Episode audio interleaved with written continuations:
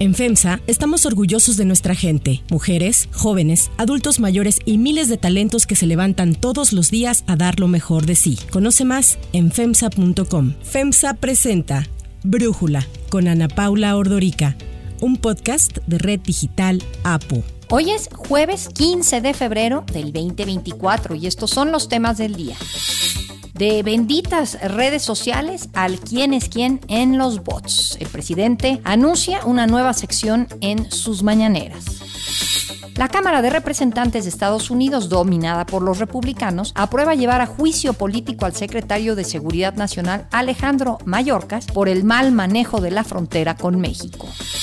Pero antes vamos con el tema de profundidad el día de ayer me reuní con muchísimos mexicanos que trabajan en la central de abastos más grande del mundo aquí en Nueva York. De verdad, lo único que desean es regresar a México con seguridad, que los atiendan bien aquí en los consulados. Al arranque del mes de febrero, en este periodo que se llama las intercampañas, cuando las candidatas a la presidencia no pueden hacer propuestas y buscar abiertamente el voto, la candidata presidencial de la coalición Fuerza y Corazón por México decidió emprender una gira al extranjero. Primero fue a Estados Unidos, en donde se reunió con congresistas, con funcionarios, con medios de comunicación, con empresarios, con migrantes mexicanos, para tratar los temas que ya conocemos, la migración, el crimen organizado, el comercio. Y Defonso Guajardo, el responsable de Relaciones Internacionales del equipo de pre-campaña, destacó que la visita de Galvez a Estados Unidos tuvo el objetivo de establecer un mensaje sobre su visión de México y sobre la coyuntura actual del país. El objetivo fundamental de establecer un mensaje sobre visión de México y sobre la coyuntura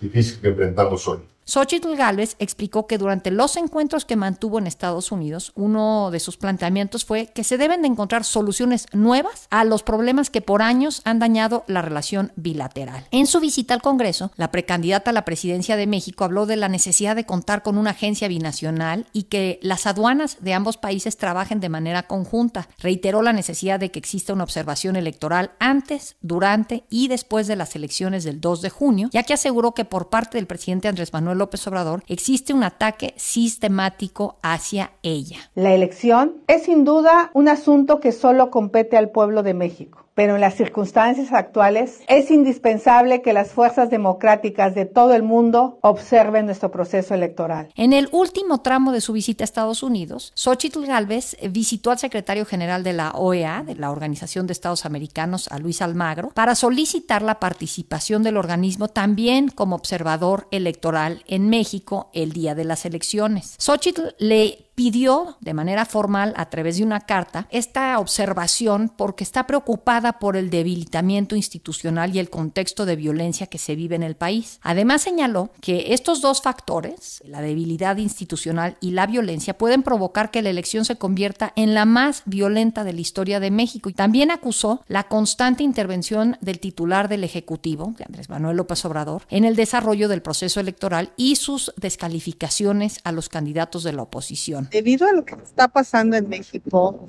pues a la erosión de las instituciones democráticas, hemos solicitado que la OEA participe en la observación electoral antes de la elección, durante la elección y posterior a la, a la, elección. Esta gira de seis días por Estados Unidos fue calificada como todo un éxito por su jefa de oficina, Kenia López Rabadán. La gira de Xochitl Galvez en Estados Unidos es absolutamente exitosa se ha reunido con organizaciones no gubernamentales, con migrantes, con universitarios. Efectivamente, en este momento está en la OEA con Almagro y sin lugar a dudas, las reuniones con los congresistas en Estados Unidos se hace indispensable. Mientras Xochitl Gálvez quiere debatir, Claudia Sheinbaum está calladita. Mientras Xochitl Gálvez está en Estados Unidos, Claudia Sheinbaum sentadita. A su regreso de Estados Unidos, Ildefonso Guajardo anunció que la precandidata viajaría a España para seguir estas reuniones con mexicanos que viven en el extranjero, con grupos empresariales, con agencias informativas, con autoridades de ese gobierno y con representantes de la oposición allá. La preparación del viaje a España está centrada en tres esferas comunidad mexicana en el extranjero,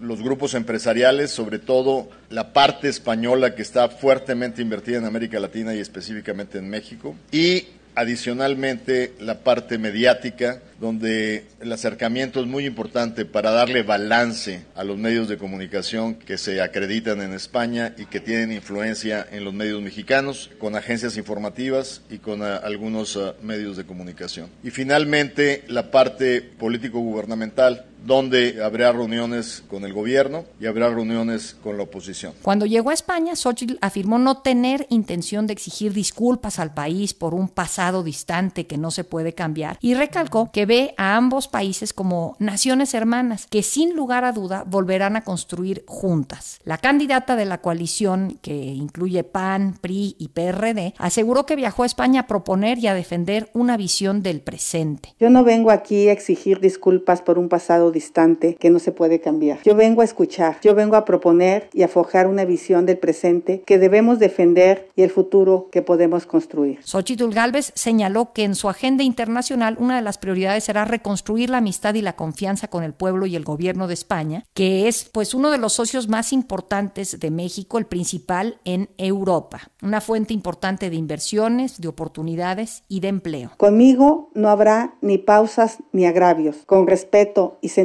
común, podemos detonar proyectos de cooperación y beneficio mutuo. Con certeza jurídica y pleno respeto a los compromisos legales, se ensancha el horizonte de nuestra prosperidad compartida. Antes de regresar a México, Xochitl viajó al Vaticano, en donde se reunió en privado con el Papa Francisco, la acompañó su familia, en las oficinas de la Catedral de San Pedro. En una imagen publicada por Grupo Fórmula se ve a Xochitl Galvez llegando a la catedral vestida de negro y acompañada de su familia, así como de otras personas, entre ellas Santiago Santiago exdiputado y ex aspirante presidencial. Hasta el momento ni la candidata ni el Papa han publicado en redes sociales alguna imagen o alguna información sobre esta reunión. La gira de Xochitl por Estados Unidos y por España generó pues algo de visibilidad en redes sociales, en YouTube, en TikTok, pero bueno, todavía es difícil determinar este impacto que tendrá en sus aspiraciones presidenciales. El análisis.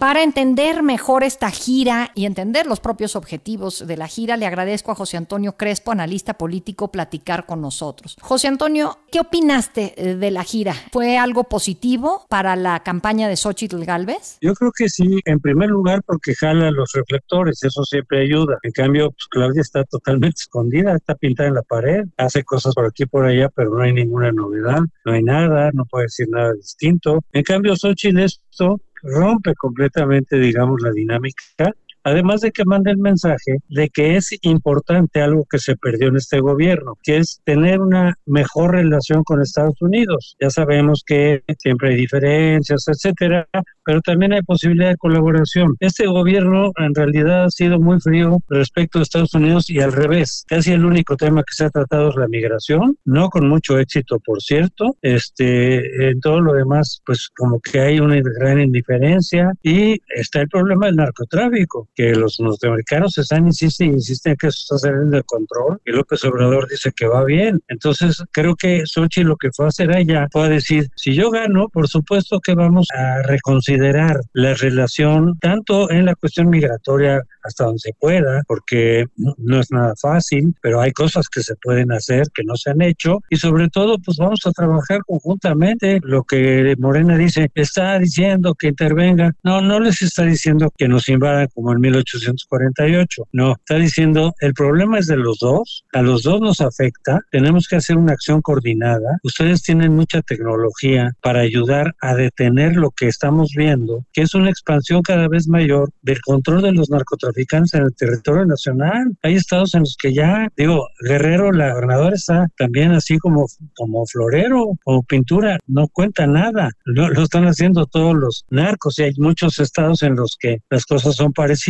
Y por eso ha habido muchos mensajes de Estados Unidos y oigan, como que no están haciendo nada, ¿no? Y por eso yo creo que también a lo mejor el mensaje de la DEA, decir, oigan, tenemos aquí elementos, ustedes no están haciendo nada, López Obrador, y Xochitl lo que les fue ofrecer es, vamos a hacer algo coordinado. No les dijo, hagan lo que quieran. No les dijo, invádanos si quieren. Les fue a decir, ¿qué tal que si yo gano, planeamos algo coordinado entre los dos, en beneficio de los dos, que pueda ser mucho más eficaz para detener lo que estamos viendo que está fuera de control. Entonces, en ese sentido, yo creo que fue muy buena idea ir para allá, aunque la acusen pues, siempre, ¿no? La van a acusar de intervencionista como si estuviéramos en el siglo XX, ¿no? Ahorita se necesita cooperación entre los dos países. En ese sentido, creo que es algo positivo. Allá hablo con gente, en fin, la recibieron bien muchos grupos y te digo, sobre todo jaló la atención. Y en España, pues también, también las relaciones con España están mal. Desde que les pedí, le pedimos al rey que viniera de rodillas desde España a pedirnos perdón por Hernán Cortés, este, yo creo que ella tiene una idea de decir, olvídense de hace 500 años, por favor, vamos a hacer las cosas de tal manera que a los dos nos convenga empresas, etcétera, en condiciones que le convengan a los dos, que haya más inversión española, se los vamos a respetar, claro que no van a ser acuerdos leoninos, pero a ustedes les conviene, a nosotros también, creo que también eh, fue limar asperezas que se dieron desde el principio con un país tan importante para nosotros, en muchos sentidos, como es España. Yo sí veo que hizo muy bien este viaje. Ok, yo eh, ahí te preguntaría, por un lado, vi cuando le mandaron a manifestantes para vitoriarla al terminar una reunión con estudiantes en Estados Unidos.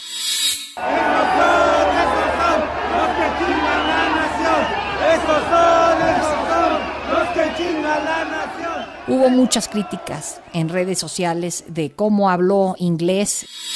Presidente Biden, you have to walk the talk. En una de sus intervenciones, Xochitl, y digo le mandaron porque aparecían en los videos gente con ropa de morena. Entonces, te preguntaría, eh, José Antonio, si de alguna manera esto es una señal de que le tienen miedo a Xochitl y quieren ir y generar este tipo de narrativa para golpearla. Sí, pero mira, una cosa es tenerle miedo de que vaya a crecer y que eventualmente pues les pueda ser competitiva y otra cosa es lo burdo, lo burdo de este partido, mandar gente a gritarle afuera, caray, en, en lugar de simplemente a lo mejor incluso decir banderas, cosas por el estilo, decir estamos con Claudia, algo así podrían haber hecho, o incluso pedir, solicitar un diálogo con ella para decir, mira, los mexicanos que estamos con Claudia aquí, pues esto pensamos, lo otro, tal, algo más civilizado, pero volvió a surgir la barbarie que le hemos visto a López Obrador estos cinco años, ir a gritar, a, insultarla, etcétera, pues lo único que refleja es que ese partido sigue siendo un partido burdo, rústico. Y lo del inglés, por favor, López Obrador tampoco, y otros otros, otros presidentes tampoco, para eso hay traductores, es irrelevante. Si, si ella no sabe hablar inglés así bien, bien, bien, para cuando vaya allá y todo, ¿para qué creen que existen los, los traductores como con López Obrador? Se me hace un acto de discriminación paradójicamente. Ellos que dicen discriminación social, discriminación racial, el decir, mira, no sabe hablar inglés, es un acto de discriminación, porque no tuvo la oportunidad, como mucha gente, de aprender inglés bien. Entonces, centrarte en ese punto, que repito, es irrelevante relevante, refleja lo rudimentario, lo rústico que es ese partido, Morena. Em, por otro lado, a mí lo de España me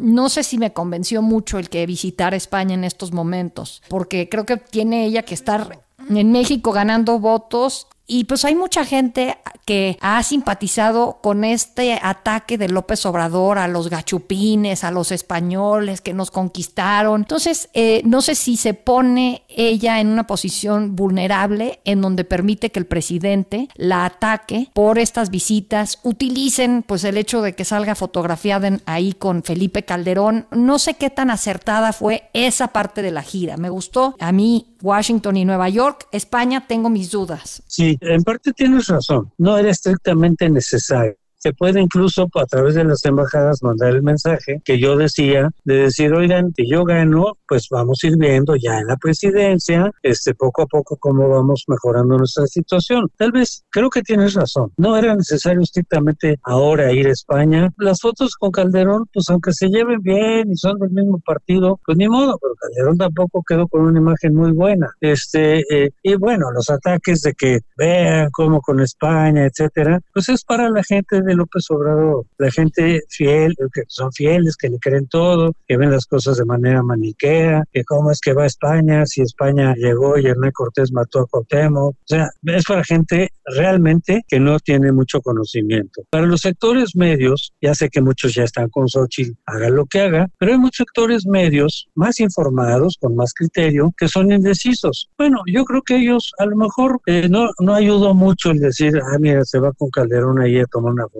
Pero no creo que, que, que, que digan, fue con los españoles y España nos conquistó y por eso estamos como estamos. Ya no, eso es para sus sectores más, más, más, digamos, desinformados. Este, que, que esos son su voto duro. Esos de todas maneras van a votar por él. El chiste son los indecisos, son los que inclinan la balanza. Y yo estoy seguro que muchos de los indecisos, clases medias, más escolarizadas, pues ese tipo de cosas ya no, por favor, ya no lo toman en cuenta. Oye, mientras Xochitl estuvo en esta gira, siento que en México ocurrió algo interesante en eh, la mañanera de hace dos días, cuando le preguntaron al presidente López Obrador que si pierde su candidata, él reconocería la derrota. En el hipotético caso, ¿reconocería a la ganadora aunque no sea de su partido? Sí, en la democracia es así. es el pueblo el que manda. Pero pues hay que pensar en la canción de Chava Flores. ¿A qué le tiras cuando sueñas mexicano? ¿Tú le crees? Yo entendí que sí dijo que sí, que aceptaría la derrota. Claro que no le creo todo lo que dice sale al revés, todo lo que promete es exactamente al revés, bueno, casi, para no exagerar, pero si dice vamos a tener una salud de Dinamarca, pues va a ser una salud pues, de Haití o algo así, eh, casi todo lo que dice es al revés. Yo no le creo, por lo que hemos visto a lo largo de su historia, por su carácter, que si Xochitl gana, vaya a reconocer el triunfo. Sobre todo esto, mira, si Xochitl gana por un margen muy pequeño, olvídate, va a hacer lo que sea para tirar eh, la elección, para anularla, a lo mejor por eso está tratando de controlar el tribunal. Claro que ahí no. Si, si Xochitl gana con un margen amplio, es probable que tampoco eh, reconozca el triunfo. Va a decir que hubo fraude, va a decir que los gringos se metieron, que los eh, observadores electorales, pero no creo que pueda cambiar ese resultado, que es lo importante. Es más, ni siquiera le daría a la banda, creo, pero ojalá me equivoque, ¿verdad? Pero para como lo conocemos, creo que ni siquiera le daría la banda, como lo hizo Trump con Biden, mandaría a alguien a darle la banda a Xochitl. Pero eso en el caso de que Xochitl gane con un margen amplio, cosa que evidentemente no es sencillo. Pero si Xochitl gana con un margen pequeño, va a hacer todo lo que sea, lo que esté en sus manos, legal o no legal, para impedir que Xochitl llegue a la presidencia. Es decir, para impedir que su partido pierda. Pues ya así a manera de cierre, un éxito entonces calificarías esta gira de, de Xochitl comparativo con lo que ha sucedido en México en el lado de la campaña de Claudia? Pues en el lado de la campaña de Claudia, la campaña como tal, pues no creo que, digo, más allá de mis preferencias, no ha hecho nada, está congelada, todo lo que dice López Obrador, eso es, quería de candidato a Harfush, se lo quitaron, ya le impusieron un programa que es la reforma constitucional, que aunque no pase ahorita, de todas maneras va a ser ese el programa de gobierno, o sea, como presidenta tendría que seguir por ese lineamiento, y ya dijo ya que sí, por supuesto, ¿no? No le cuestionó nada. Este, entonces, creo que desde el punto de vista de la campaña de Claudia, pues está todo como muy pasivo, está todo como muy inerte en comparación con lo que está haciendo Sochi. ¿Eso le va a quitar votos o no? ¿Quién sabe? Porque muchos dicen tiene tantos votos que así llevándole tranquila puede ganar. Puede ser, así que digas, oye, la campaña de Claudia, mira esto, mira el otro, pues no veo nada. Lo que sí veo es un ruidero, un lodazal en López Obrador y en su familia. O sea, no, no, no de Claudia. En el gobierno, en lo que está haciendo López Obrador, en las cosas que están saliendo, se están las cosas mal, el tren Maya mal, el, el, el, avión, la línea aérea, los hijos, por todos lados hay contratos con los amigos. Ahí sí está duro el golpeteo, no con Claudia, pero sí con López Obrador pero si Claudia se dice, la sucesora, que va a continuar exactamente las líneas, el lineamiento de López Obrador, no estoy seguro tampoco que le ayude. José Antonio Crespo, pues clarísimo, muchísimas gracias por estos minutos y por tu análisis para Brújula. Con mucho gusto. Antes de continuar, quiero pedirles que en la plataforma que nos escuchen, ya sea Spotify, Apple Podcast, la que sea su favorita, que por favor nos califiquen, de preferencia con cinco estrellas, y que también compartan el podcast y comenten lo que les gusta, lo que no, lo que sienten que le podemos mejorar. Ahí en Spotify hay la posibilidad de comentar. Todo esto es para que podamos seguir creciendo y ofreciendo el podcast para ustedes sin costo. Hay otras noticias para tomar en cuenta. 1. AMLO y los bots. Ya lo decíamos, ayer el presidente Andrés Manuel López Obrador hace y deshace en sus mañaneras. Ocupa este espacio para atacar a sus detractores y adversarios. Y aunque varias veces ha dicho que las redes sociales son benditas, pues ahora seguro que las campañas de manipulación que hay en las plataformas representan una amenaza. Por ello, anunció que habrá una nueva sección, el quién es quién en los bots y que se presentará cada 15 días. El presidente se refiere a bots, aquellas cuentas que impulsan una campaña principalmente en contra suya, que son financiadas por sus opositores. Como ejemplo de esto, López Obrador señaló el hashtag narcopresidente y la campaña que se echó a andar que dijo tuvo 170 millones de interacciones después del reportaje de ProPublica. Pero él justificó esta nueva sección como una herramienta para informar a la gente, especialmente a los jóvenes, sobre el tema. Necesitamos explicarle a la gente cómo es ese mecanismo de manipulación. O sea, no son personas de carne y hueso y un pedazo de pescuezo, sino son robots. Pero ¿cómo opera eso? ¿Y cuánto cuesta? Porque estamos hablando de millones de pesos, una campaña así. Y hay que eh, informarles cómo opera esto, cómo esta mafia de publicistas, eh, que es este, internacional, cómo funciona. Y eso va a ser una muy buena contribución. 2. Juicio político. La Cámara de Representantes de Estados Unidos, dominada por los republicanos, aprobó llevar a juicio político al secretario de Seguridad Nacional, Alejandro Mayorkas, por el mal manejo de la frontera con México por parte del gobierno federal. On this vote, the yeas are 214 and the nays are 213. The resolution is adopted. Los republicanos trataron de llevar a juicio político a Mayorkas la semana pasada, pero fracasaron. No desistieron y el martes pasado volvieron a presentar el tema. Finalmente, la Cámara Baja aprobó el juicio contra Mallorcas por 214 votos a favor y 213 en contra, una votación muy cerrada. Los republicanos han investigado durante meses las acciones de Mallorcas como parte de su objetivo de convertir a la inmigración y la seguridad fronteriza en un tema clave en las próximas elecciones. Lo culpan de toda la crisis que se vive en la frontera. Así habló Tim Burchett, republicano de Tennessee, integrante de la Cámara de Representantes. It shows the American people that we're going to hold people accountable. They can't just get up there and take these high profile, high paying jobs and just lie to the American public. My vote is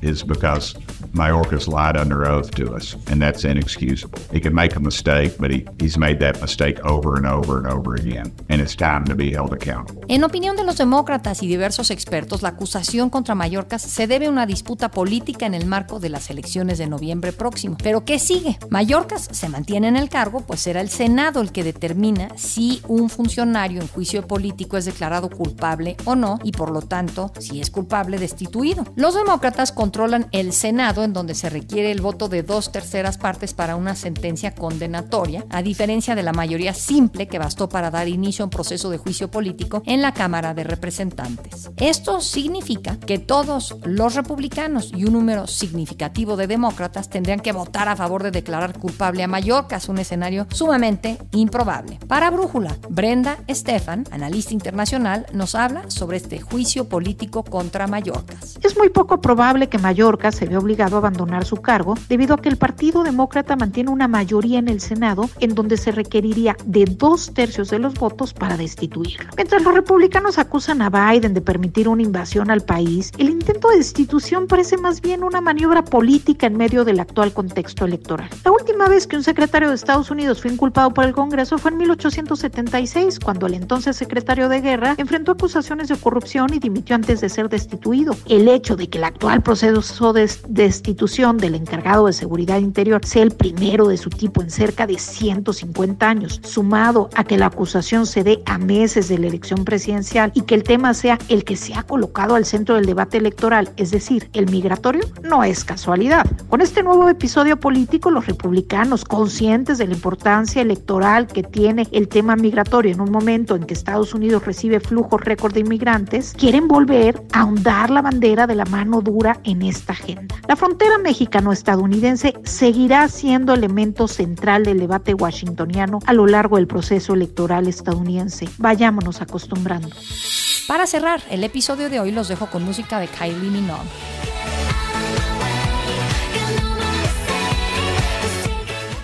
La australiana Kylie Minogue, recién galardonada con un Grammy por el éxito Padam Padam, firmó un contrato con una agencia de representación en Estados Unidos y Canadá. Se prevé que con esto inicie una gira internacional. Además, la artista presentó recientemente, junto con la cantante Sia, el tema Dance Alone. Esta colaboración se da 10 años después de que Sia escribiera Kiss Me Once para la australiana.